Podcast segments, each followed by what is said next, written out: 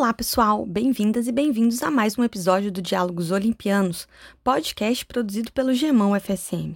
Eu sou a Semiramis, professora de História Antiga da UFSM, e o episódio que vocês irão ouvir a seguir foi produzido pelos mestrandos Dandara Perlim Pereira e Murilo Modesto, do programa de pós-graduação em História da UFSM, sob minha orientação. O tema é a deusa síria Atargates. A ideia em realizar essa gravação veio devido ao contexto de isolamento social por conta da pandemia que estamos passando e pela necessidade de produzirmos material online para os estudantes de uma das cadeiras que ministro no FSM, na qual o Murilo e a Dandara são estagiários. Visando então disponibilizar o que temos produzido para a universidade, estamos postando aqui no Diálogos Olimpianos também esses materiais de aula. Esperamos que vocês gostem. Mas antes de passar a palavra ao Murilo e a Dandara, para eles falarem sobre essa deusa tão interessante que foi a eu gostaria de falar rapidinho com vocês o que nós estamos entendendo como Sírio e como região da Síria na antiguidade. Inicialmente, né, o que era conhecido como Síria compreendia os territórios da atual Síria, do Líbano e da Palestina. As sociedades dessa região foram formadas por povos beduínos do norte da Arábia e por povos semitas como os amoreus e os arameus, além dos chamados cananeus do Antigo Testamento, né, que no litoral recebiam o nome de fenícios pelos gregos.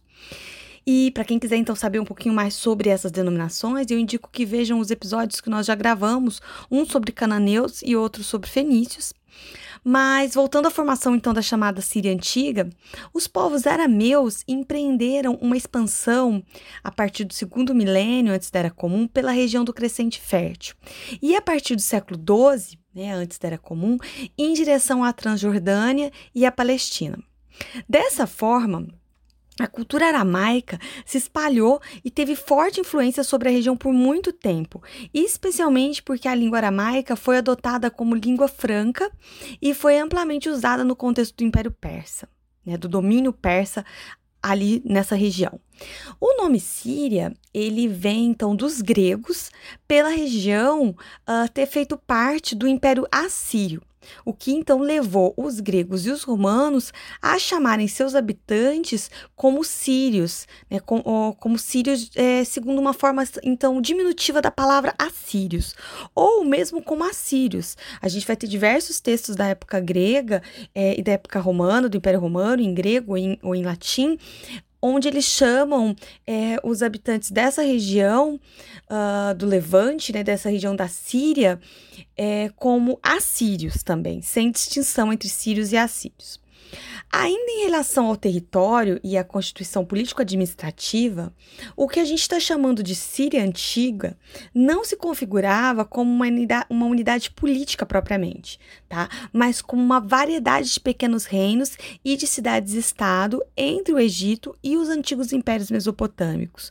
O Mediterrâneo, né, entre o Mediterrâneo a oeste e tribos pastores, muitas vezes nômades, e também os impérios iranianos ao leste. Então, portanto, né, é, essa região era um cenário de conflito entre potências imperialistas. Dessa forma, o que vai se tornar mais tarde as três províncias romanas é, da Judéia, da Arábia e da Síria formava uma unidade geográfica e social bastante plural, mas com uma série de elementos culturais compartilhados e também com uma série de divergências e conflitos em termos religiosos e políticos. De forma geral, todo o território é, dessa região levantina é chamado como Síria por pesquisadores como a Bárbara Levick e o John Granger, por exemplo. E é chamada também toda essa região como Levante por outros pesquisadores como o Richard Sullivan. Então, esse pesquisador, o Sullivan, ele estaria compreendendo essa, essa região do Levante uh, como as terras da Palestina, do Líbano, de Comagena, da Síria, os territórios dos Nabateus e a Judéia. Bom, então sabendo disso, né, sabendo dessa pluralidade que envolve essa região, que, que muitos pesquisadores chamam de forma genérica como Síria, outros recortam é, para as províncias do Império Romano, uh, mas sem mais delongas, então compreendendo todo, todo esse processo de forma geral, eu vou deixar vocês com o Murilo e com a Dandara para a gente conhecer um pouquinho sobre a Targates, a chamada deusa síria.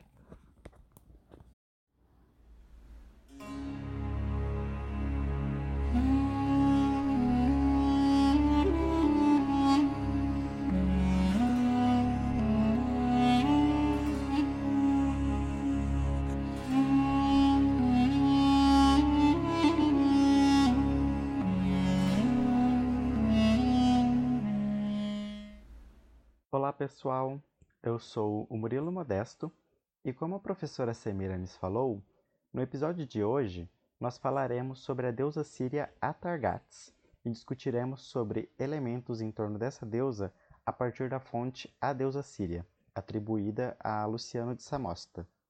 E nossos comentários também se apoiam no texto de Lucinda Dirven, The Author of the Dea Assyria and His Cultural Heritage, na dissertação The Cult of the Day Assyrian in Greek Road, de Pomohan, e em parte da obra Syrian Influences in the Roman Empire to AD 300, de John Granger. E nós vamos comentar também sobre o templo e os ritos de culto a Targates na cidade síria de Hierápolis. Bom, então, para começar o conteúdo, eu passarei a palavra para minha colega Dandara. Olá, pessoal! Obrigada pela apresentação, professora Semiramis e Murilo. Bom, a Targates é uma deusa síria da fertilidade, ligada também à água.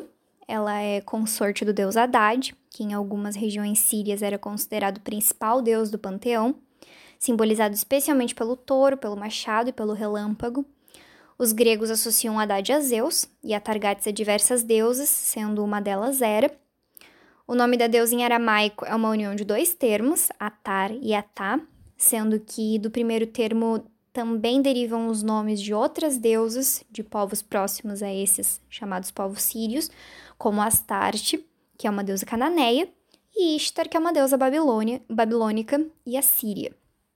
Ao longo do tempo, o culto a Atargates superou o culto de seu consorte Haddad na principal cidade síria onde eles eram cultuados, Hierápolis, que é a atual cidade de Manbij, uma cidade que fica no noroeste, a noroeste de Alepo, portanto no norte da Síria, a uns 30 quilômetros a oeste do rio Eufrates.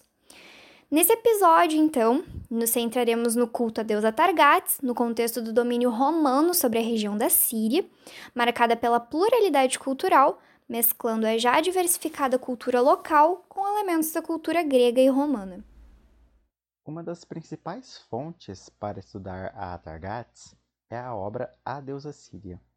O autor desse texto conta sobre a sua visita na cidade de Herápolis, fala sobre a deusa e seu templo e também narra os rituais praticados no culto sírio. E esse documento ele costuma ser atribuído a Luciano de Samosata, que foi um escritor nascido na Síria e que viveu por volta dos anos de 120 e 180 da Era Comum mas a autoria de Luciano pode ser contestada. A pesquisadora Lucina Dirvin, por exemplo, é categórica em afirmar que ele não é o autor da obra A Deusa Síria. Isso porque o documento não tem uma narrativa satírica, que é o estilo marcante de Luciano, e nem tem uma escrita cética, que seria esperado de Luciano, como já que ele comumente não trata a religião de forma séria. O que a Dirvin considera, então, é que o texto ele possa ter sido escrito por alguém de identidade síria e que teve formação cultural helênica, pois o texto e o conteúdo da escrita é de alguém que afirma ter nascido na região da Síria, ainda que faça constantes comparações com divindades e textos gregos.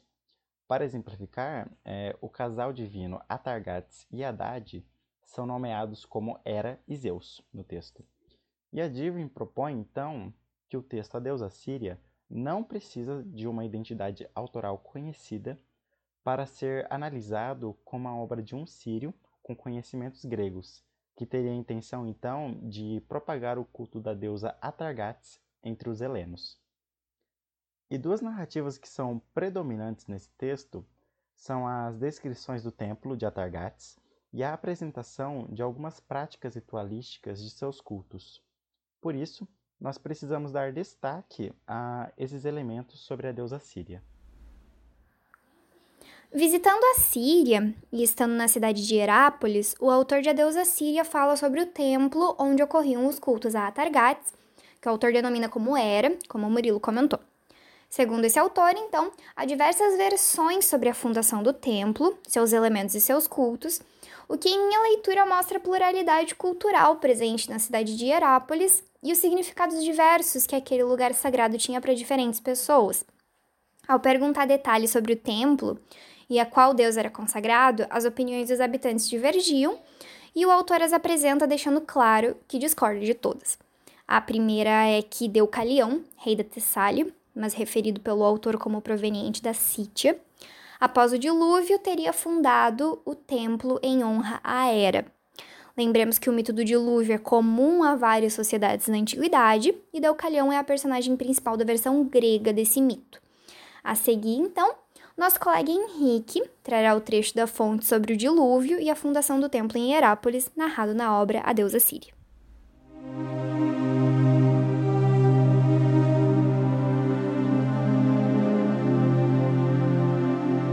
A respeito desses primeiros homens, conta-se o seguinte: como eram muitos violentos, cometiam atos criminosos. De fato, não respeitavam os juramentos, não recebiam os estrangeiros, nem acolhiam os suplicantes. Pelo que lhes aconteceu o grande cataclismo. De repente, a terra despeja uma grande quantidade de água. Houve chuvas abundantes, os rios engrossaram e transbordaram, e o mar subiu a grande altura a ponto de tudo estar coberto de água. E toda a gente pereceu. E, de entre os homens, devido à sua prudência e à sua piedade, só restou Deucalião, para iniciar a segunda geração. A sua salvação deu-se da seguinte maneira: tendo embarcado numa grande arca que possuía, nela fez entrar também os seus filhos e as suas esposas. Enquanto ele embarcava, vieram porcos, cavalos, raças de leões, serpentes e todos os animais que viviam em terra firme, todos aos pares. Acolheu-os a todos e lhes não fez mal, mas pelo contrário, fez entre todos, por graça divina, uma grande amizade. E foi nessa única arca que todos flutuaram, enquanto a água se mantinha. Esta é a história que os gregos contam a respeito de Deucalião. Mas, na sequência deste caso, os habitantes de Hierápolis contam uma história altamente digna de admiração, dizendo que a sua região se abriu um enorme buraco e este absorveu toda a água. E Deucalião, quando tal aconteceu, construiu altares e erigiu sobre esse buraco um templo consagrado a Hera. Eu próprio vi esse buraco, que está sob o templo, mas bastante pequeno. Se outrora foi grande e só agora é como é, não sei, mas aquele que eu vi é pequeno.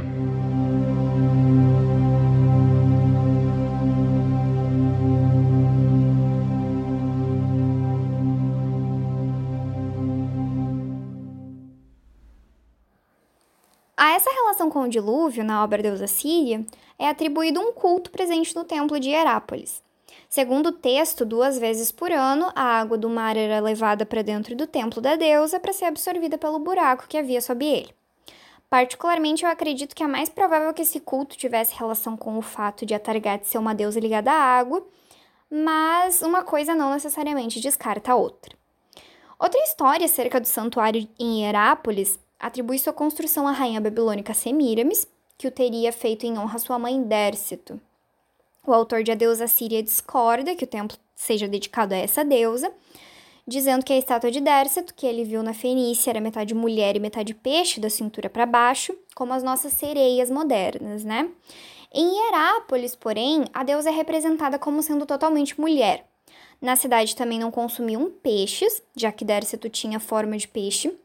O autor discorda que o motivo de não comerem esses animais fosse o culto a essa deusa, E também não comiam pombas, pois, segundo a narrativa mítica, depois da morte, a lendária rainha Semiramis teria sido transformada em pomba. Outra história sagrada seria que Atis, da região da Lídia, teria construído o templo em honra à sua mãe, a deusa Reia, que é também a, uh, que, é, que é uma deusa grega associada à deusa frígia Cibele. Atis teria ensinado a praticar as orgias em honra a essa deusa, praticadas pelos frígios, lídios e samotrácios. Essa referência a Samotrácia me lembra que o autor que eu pesquiso, Diodoro Ciclo, faz menção à instituição do culto à mãe dos deuses na Samotrácia pelas Amazonas, ou seja, a Cibele, uh, e que essa deusa introduziu os coribantes na ilha, que são outro tipo de sacerdote do culto de Cibele. O autor de A Deusa Síria fala sobre os sacerdotes castrados, colocando que Atis foi castrado por Reia, abandonou a vida masculina, vestiu-se com trajes femininos e passou a celebrar orgias pelo mundo até chegar à Síria, onde construiu o templo em questão. Os sacerdotes castrados, os Gali, então, fariam esse procedimento não em honra a Hera, mas a Reia em imitação a Atis. O autor nos apresenta uma descrição da deusa Targates em Herápolis, sendo puxada por leões com uma pandeireta, que é um instrumento musical como um pandeiro, e uma torre sobre a cabeça. Para finalizar essa parte que a narrativa nos conta sobre os mitos de fundação do templo, eu convido novamente meu colega Henrique a trazer o trecho que o autor de A Deusa Síria narra a versão com a qual ele diz concordar.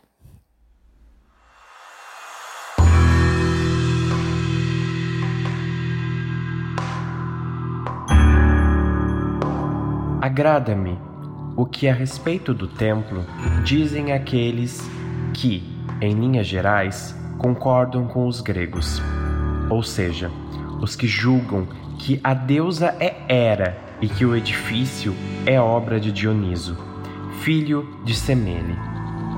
Realmente, Dioniso chegou à Síria na famosa viagem que fez à Etiópia.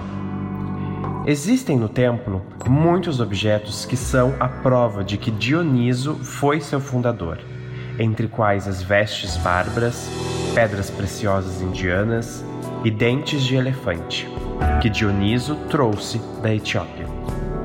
Também estão patentes no vestíbulo dois falos bastante grandes, nos quais está gravada a seguinte inscrição: Estes falos ofereci-os eu, Dioniso, a minha madrasta Hera.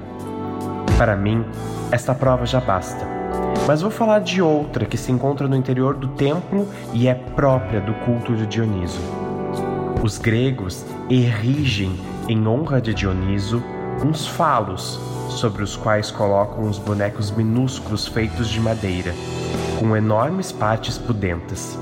Chamam a estes bonecos nervos tesos. Também existe um tal objeto dentro do templo. Do lado direito do templo há um boneco minúsculo de bronze que tem um membro viril enorme.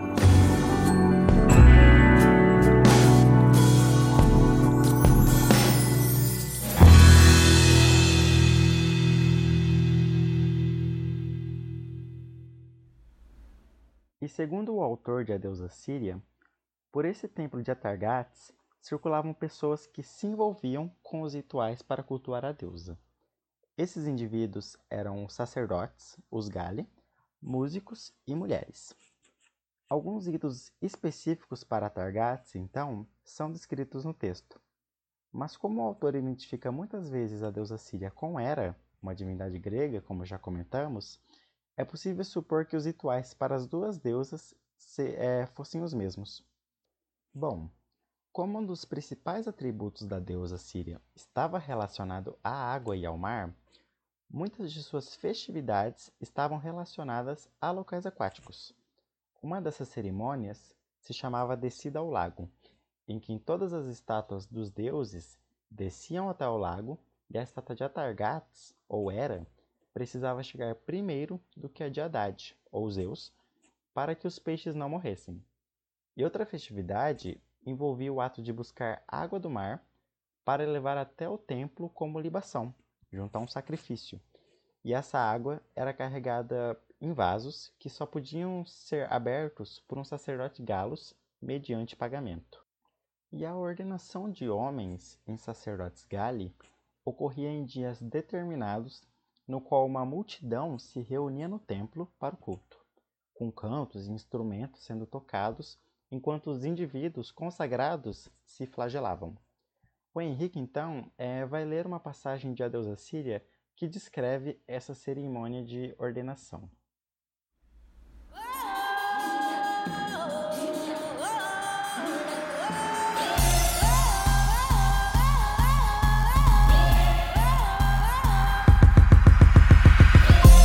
É durante estes dias que são ordenados os galos. Na verdade, enquanto os outros tocam flauta e celebram as cerimônias, uma fúria toma posse de muitos outros. E muitos deles, que tinham vindo só para assistir, agiram da mesma maneira. Vou descrever o que eles fazem. O jovem a quem isso está destinado lança fora as vestes, avança em alta gritaria para o meio da multidão, saca de uma faca que, segundo me parece, está ali para esse fim desde há muitos anos e, pegando nela, castra-se a si mesmo e depois corre por toda a cidade e leva nas mãos o órgão que cortou. E da casa seja qual for, para dentro da qual ele lançar os seus órgãos, dessa mesma recebe uma veste feminina e ornatos de mulher. Eis como eles procedem quanto à castração.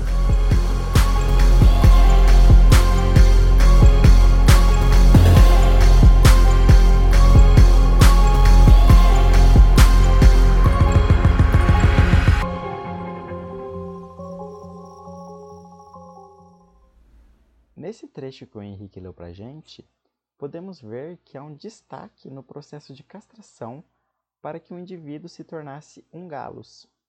E segundo o autor do texto, esse rito ele poderia estar ligado à história de Combabo, um servo do rei Seleucida Antíoco, que foi acusado de assediar a rainha Estratonice, justamente a mandante de construção do templo em Herápolis. E o Combabo que de antemão já temia ser seduzido pela rainha, mutilou suas próprias genitálias e deixou essas partes íntimas em uma caixa que deu em posse ao rei.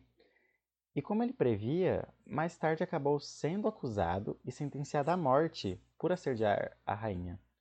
E nesse momento, então, ele pediu para que o rei abrisse a caixa como prova de que ele não poderia sentir desejos e menos ainda ter assediado a rainha, já que não tinha mais as genitálias no seu corpo.